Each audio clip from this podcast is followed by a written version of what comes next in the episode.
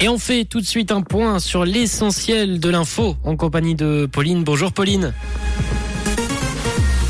Bonjour à tous. Les différences de salaire entre universitaires et apprentis se creusent. Plus de la moitié des Suisses souhaitent un remaniement du Conseil fédéral et du soleil attendu cet après-midi.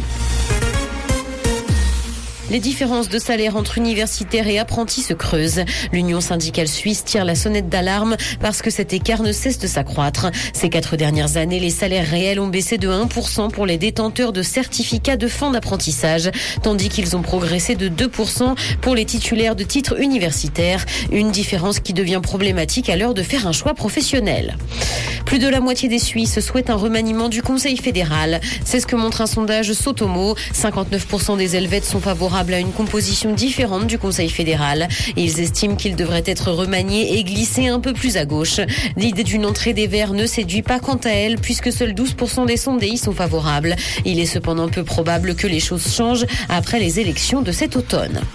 Économie, comme attendu, l'inflation a été forte au mois de janvier. Elle a d'ailleurs été parmi les plus fortes de ces dernières années, et ce parce qu'elle a été tirée vers le haut par la hausse des prix de l'électricité. Selon l'Office fédéral de la statistique, fin janvier, le panier coûtait 0,6% de plus qu'en décembre et 3,3% de plus qu'en janvier 2021. Il n'y a qu'en juillet et en août dernier que le taux calculé était plus élevé.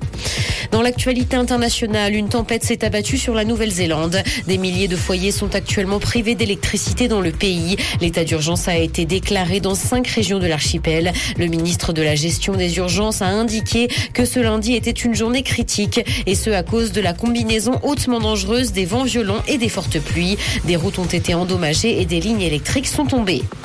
Netflix a commencé à faire payer le partage de comptes. La plateforme a lancé sa lutte contre le partage de mots de passe dans quatre pays. Il s'agit du Canada, de la Nouvelle-Zélande, de l'Espagne et du Portugal. Les abonnés doivent donc définir un foyer principal. La plateforme de streaming estime que plus de 100 millions de ménages partagent des comptes, ce qui a un fort impact sur sa capacité à se développer.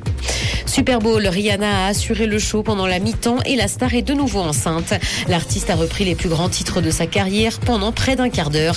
Elle a d'ailleurs livré une prestation sobre en décalage avec les feux d'artifice habituels pour cet événement et elle s'est affichée avec un ventre rebondi. Un de ses représentants a confirmé qu'elle attendait un deuxième enfant moins d'un an après la naissance du premier. Le ciel sera dégagé cet après-midi et le soleil va briller. Côté température, le mercure affichera 10 degrés à Nyon et Yverdon, ainsi que 11 à Montreux et Morges. Bon après-midi à tous sur Rouge. C'était la météo, c'est Rouge.